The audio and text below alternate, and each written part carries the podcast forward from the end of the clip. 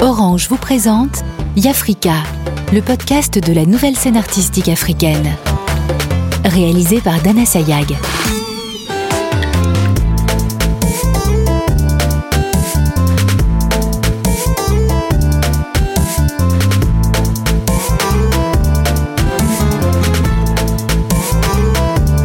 Dans cet épisode, nous allons découvrir les portraits de Tsanta Rangematosu, musicien, de Obu, peintre, et du musicien James Ekolo. Partons à Madagascar, à la découverte du musicien Tsanta Rangematosu.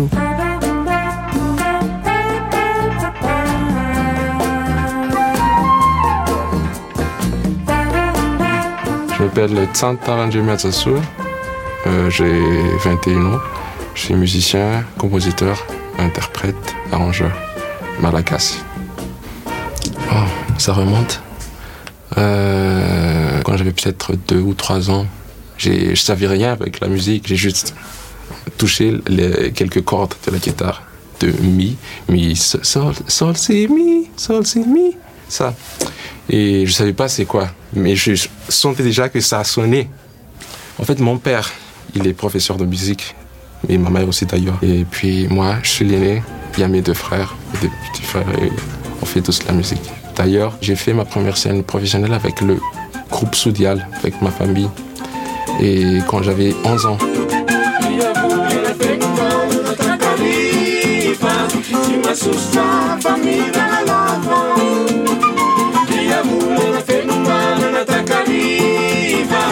Madagascar est riche en musique parce que la musique malgache, c'est une musique assez métissée. Quoi. Selon nos origines, on vient de plusieurs pays, de l'Afrique, euh, l'Arabie, euh, et aussi dans les parties d'Indonésie et de Malaisie et tout ça, Bornéo. Et...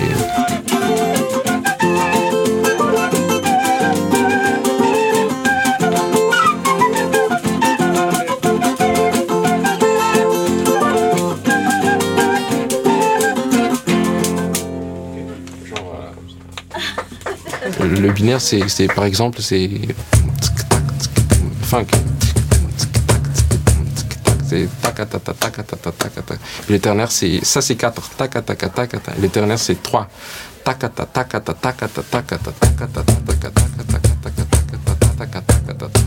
Et ça, c'est la spécificité du malgache. Bon, ça, c'est du cabos. C'est un instrument traditionnel.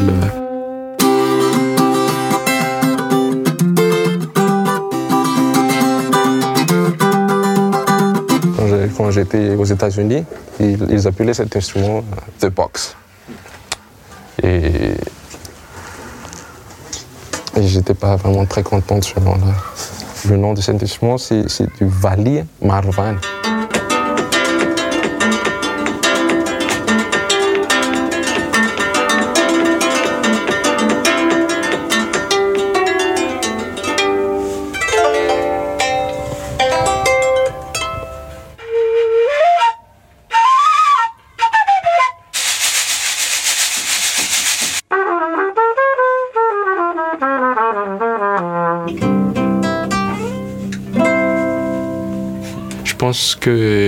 Qui m'ont qui m'ont vraiment inspiré, c'est ceux qui sont qui ont changé l'histoire de la musique.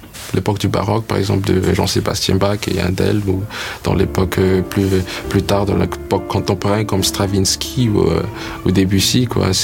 Pour moi, ces gens-là, c'est, ou, ou, Miles dans le monde du jazz, ou Jimi Hendrix dans le monde du rock.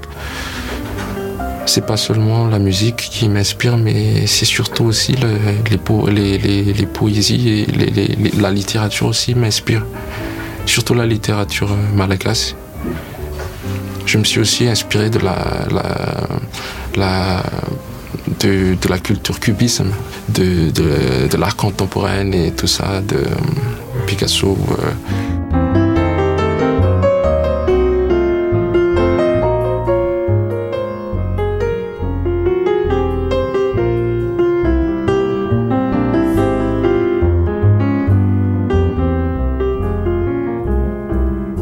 J'aime jouer différents instruments parce que je joue des instruments en fonction de, ce que je vais exprimer, en fonction des émotions que, que je ressens.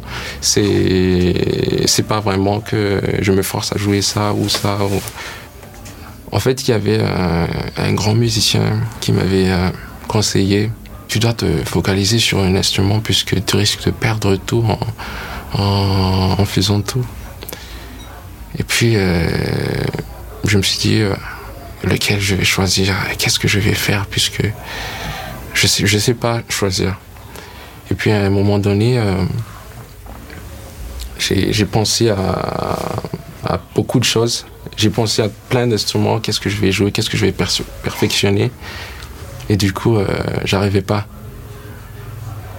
J'arrivais pas parce que, parce que si je choisis un instrument, et ça me rend vraiment très mal si, si je laisse les autres.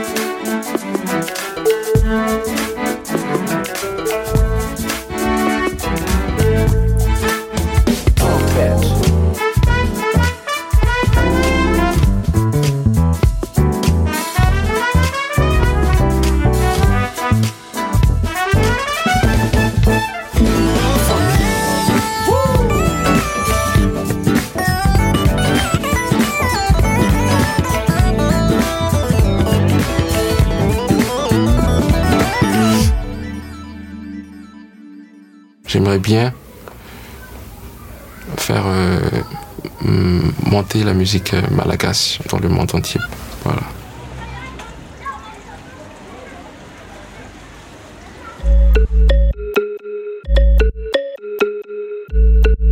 Direction la Côte d'Ivoire pour faire la connaissance du peintre Obou.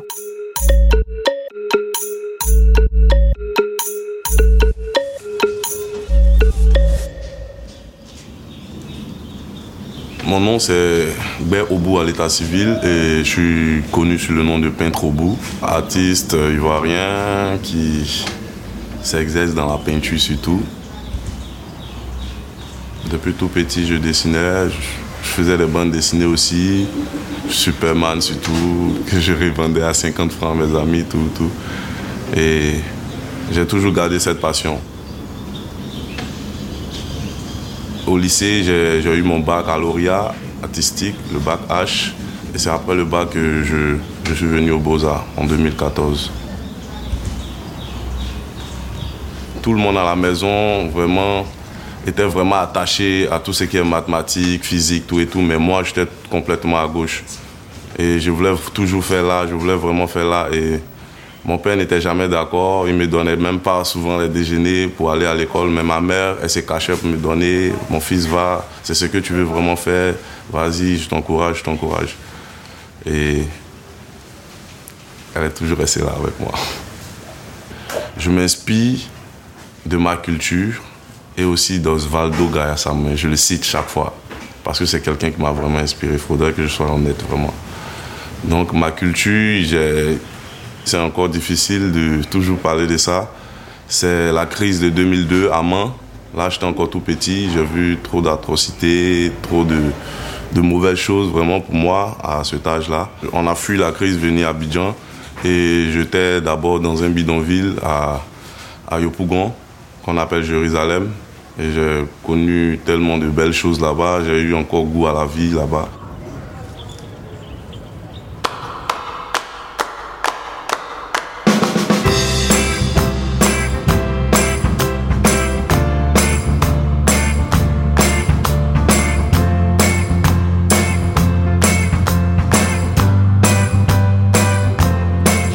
my heart in a spin.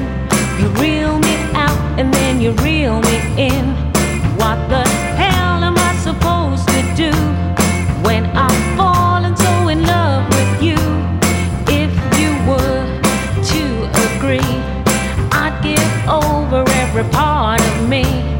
As it is, I think that you should know that I'm never gonna let C'est choquant pour certaines personnes, mais après, dans cet endroit-là, il y avait tellement de vie, tellement de chaleur humaine. Donc je me suis dit, bon, mais pourquoi ne pas travailler sur ça? Pourquoi ne pas rendre hommage à ce quartier, vu qu'il y a de belles couleurs, il y a plusieurs personnes, il y a du monde. Donc j'ai commencé à intégrer des personnes et des bâtiments dans le fond, tout et tout. Des fils de courant qui passent partout. Le Beaux-Arts m'a appris l'académisme, la reproduction. Et après, quand tu as tous ces acquis-là, il faudrait transmettre un message avec quelque chose qui sort de toi, quelque chose qui est vraiment vrai. C'est ce que je, veux dans mon travail. Quand je suis dans un espace où tout le monde fait quelque chose, je veux vraiment me différencier. Et là, je le peins ici pour choquer un peu ma directrice, parce qu'elle garde toujours là, juste en face. Et quand elle est venue le matin, elle a vu, elle dit non, mais non, le jeune là, il a quel problème? Elle m'a appelé dans son bureau, elle me dit, ah, mais même si tu veux dessiner, il faut dessiner sur notre école. Tu ne vas pas dessiner sur l'école de quelqu'un d'autre. Après, moi, ça me choque parce que la directrice, même qui est censée nous encourager à s'exprimer, elle. Et là, j'ai fini de peindre et j'ai mis Effacez-nous, s'il vous plaît. Je me suis dit que c'est ce message-là, avec l'enveloppe, Effacez-nous, s'il vous plaît, qui fait que cette image est encore présente. Sinon, depuis longtemps, c'était déjà effacé. Bread Girl les filles bread, les filles, les filles LED. Le bread art, euh, c'est le fait de trouver le beau à travers tout ce qui est bizarre, tout ce qui est laid. Ça dit, tu fais ce qui est bizarre, mais bien, bien fait. Donc, c'est bread. Et c'est un langage de chez nous. Quand on dit, c'est bread, c'est vilain. Mais après, il y a l'art, bread art. Il y a de l'art dedans. Si tu veux faire un visage, tu dois respecter le canon de beauté. L'œil va trois fois dans le visage, une fois, deux fois, trois fois. Et quand toi, tu colles les yeux comme ça, c'est que c'est pas, pas juste, c'est l'air, au fait, par rapport à ce qu'on a appris aux Beaux-Arts, tu vois. Et moi, j'ai voulu vraiment casser les codes. Bon, ce que je peux dire, c'est que d'abord, c'est quelqu'un, c'est un homme brave un homme très courageux et euh, son travail nous parle vraiment. Parce qu'on a l'habitude de voir des peintres qui, qui, respectent tout, ce qui est comme euh, des règles académiques en fait. lui, il essaie de se démarquer. On peut montrer d'une autre, manière aussi la beauté de quelqu'un. Voilà, donc c'est ce qu'il essaie de, représenter, il essaie de nous montrer. Moi, il n'est pas goût. Hein. Ma goût, c'est mon travail. Mon gars aussi, c'est mon travail. Mmh. Oui. D'accord, c'est bien.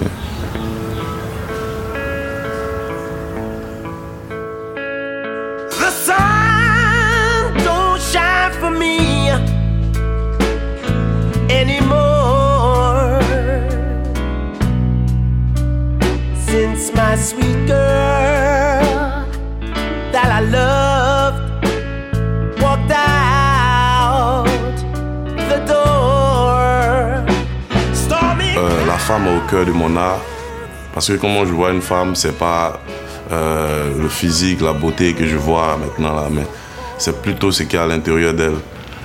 Tu vois, l'émotion qu'elle transmet, les sensations qu'elle me donne aussi, tout et tout. Ma mère m'a toujours soutenu, comme je le disais en premier temps. Elle était toujours là et c'est pourquoi à chaque fois, même quand je veux peindre un homme, il y, y a, des traits d'une femme à l'intérieur. Et je pense toujours à ma mère quand je peins.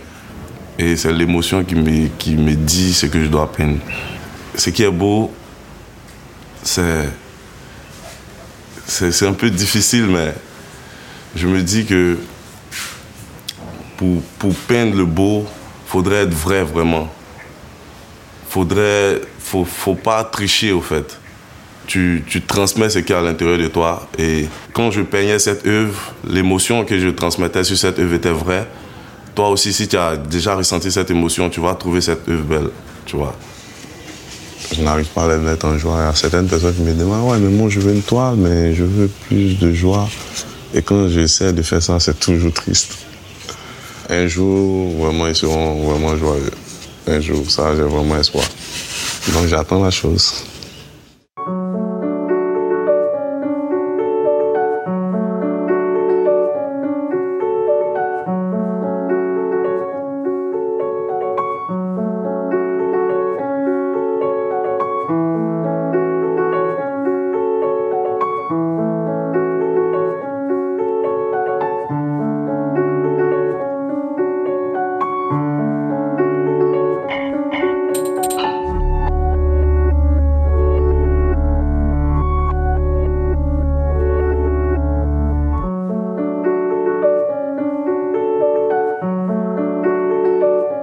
M'a dit que Ouais, je lui ai dit. il me faut en fait de ne pas m'intéresser à l'esthétique en fait pour l'instant, de me concentrer sur ce que je suis en train de faire. Voilà. Et Ouais. là, à un moment, c'était les mèches, les trucs là, avec Ouais, ça, tout moment. Donc, j'ai dit non, c'est- tu vois, ça te prend de l'argent, tu peux penser à acheter de la peinture. Et puis, ça te prend du temps, tu dois toujours te peigner avant de sortir, tout ça, tu vois. C'est pas utile. Et là, elle m'a écouté. C'était vraiment du poil, mais elle a fini par m'écouter. Même quand je peins pas une toile, je fais un dessin, je fais un croquis, quelque chose. Toujours quelque chose en tout cas. Toujours occupé. J'ai même pas de repos. Chaque moment. Même quand je suis en train de me laver, je peins dans ma tête. Et là, je, je veux toujours donner le meilleur de moi, toujours faire quelque chose, faire quelque chose, faire quelque chose, montrer aux gens. Et c'est mon parcours, mon vécu qui fait qu'aujourd'hui j'arrive à peindre de la sorte, arrive à m'exprimer. Et si j'étais vraiment dans une famille aisée où il y avait une cuillère en or dans la bouche, vraiment, c'est sûr que j'allais être un gros paresseux. Et là maintenant, j'ai pas, j'ai plus besoin d'eux et je vis de mon art et je vis par mon art tout et tout. Donc aujourd'hui, je suis une fierté pour eux, pour la famille. Donc je, je suis fier de mon histoire.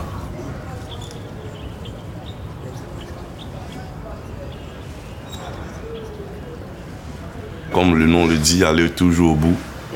Voilà.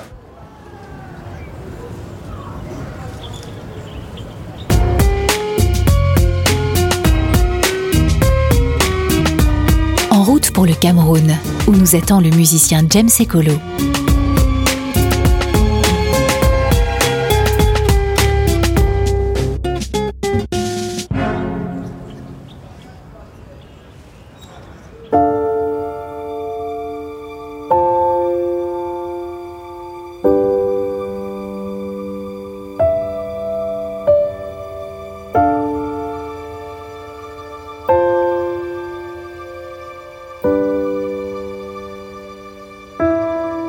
James Nsia Ekolo, pianiste concertiste. Première rencontre avec le piano, j'avais. J'étais pas né.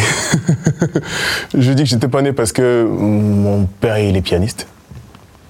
Du coup, je suppose qu'étant dans le ventre de ma mère, forcément il jouait, forcément. Mais la première fois, la première fois de ma vie que j'ai appris une pièce de piano, j'avais 3 ans, 3-4 ans. Ouais. Et après, j'ai fait mon premier récital personnel à 11-12 ans. Ouais. Mais pendant toute ma maternelle, par exemple, tous les matins, je sais pas si c'était pour nous convertir ou quoi, mais mon père, il mettait tout le Messie de Handel. Après, quand j'ai eu 11 ans, parce que je me rappelais que j'écoutais tout le Messie, j'ai pris tout le livre du Messie un beau matin, j'ai mis sur le piano et je me suis dit, je vais retenir tout le Messie en une semaine. Chose que j'ai faite d'ailleurs. C'était Handel, Bach et Beethoven. Chopin, Mozart, tout le reste, ils sont venus bien après.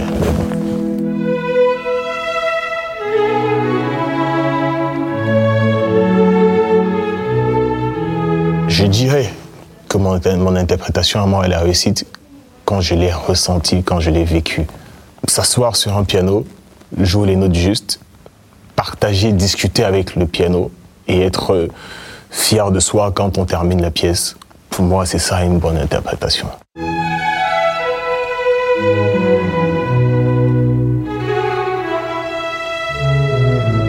Ce que je, recherche en apprenant, c'est d'abord, un, de la comprendre, deux, de comprendre l'état d'esprit dans lequel était le compositeur, et trois, d'essayer de partager avec le compositeur nos deux états d'esprit. C'est clair que je ne me mettrai jamais totalement à la place du compositeur, mais c'est un peu comme euh, un ami qui, qui est dans la joie. Il vient te voir parce qu'il est dans la joie et tu fais l'effort de te mettre dans la joie pour partager son bonheur. C'est un peu comme ça que je vois les choses.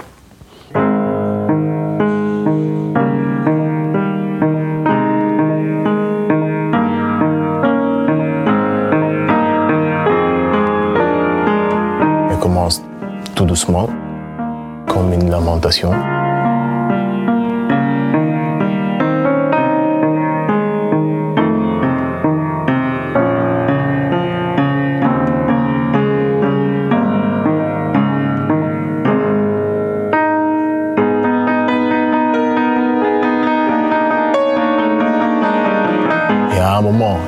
Plus vite. Je, me dis, d'après moi, que le gars, il était tellement lamenté qu'il a fini par se mettre, euh, pas en colère, mais qu'il a, qu'il a explosé.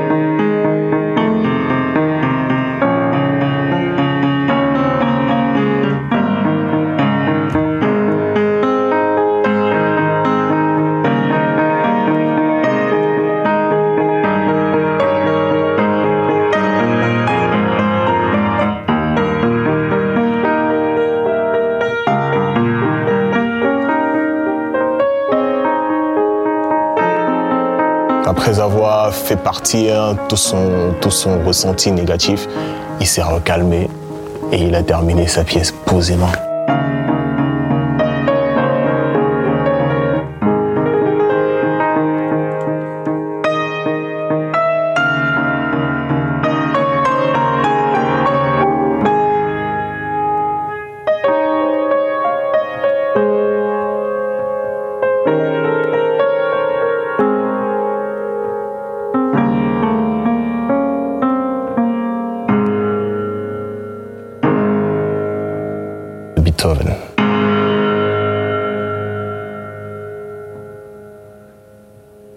Le deuxième mouvement de la sonate pathétique essaye de démontrer les différentes étapes d'un esprit triste.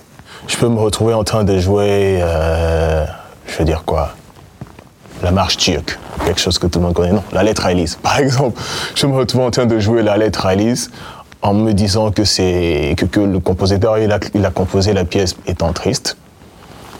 Dix ans après, je me rends compte que non, le gars était pas triste, il était plutôt très amoureux. C'est un exemple stupide que je prends. Hein. À force de voir que telle, telle, telle, telle, telle personne a le même état d'esprit quand ils exécutent telle pièce, forcément, on se dit peut-être que c'est ça et on essaie de se mettre dans cet état d'esprit pour comprendre la pièce et enfin décider de vraiment la jouer. Le Do, c'est un accord particulier, c'est un accord, je dirais bizarre, étant donné que j'aime pas la conformité. Yeah, ça c'est mon.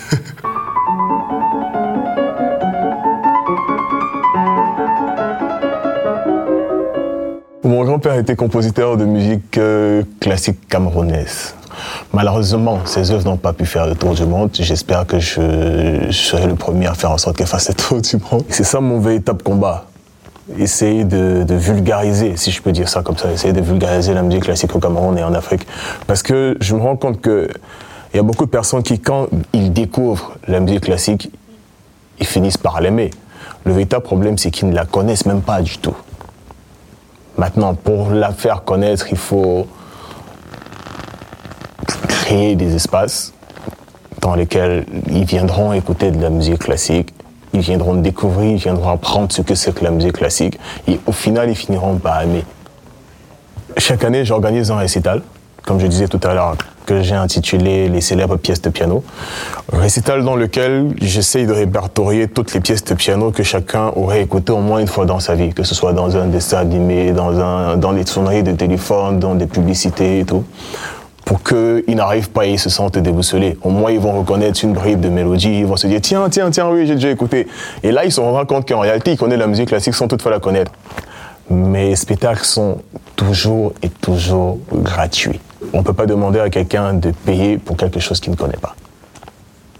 Par contre, si tu lui dis c'est gratuit, viens découvrir, il viendra volontiers.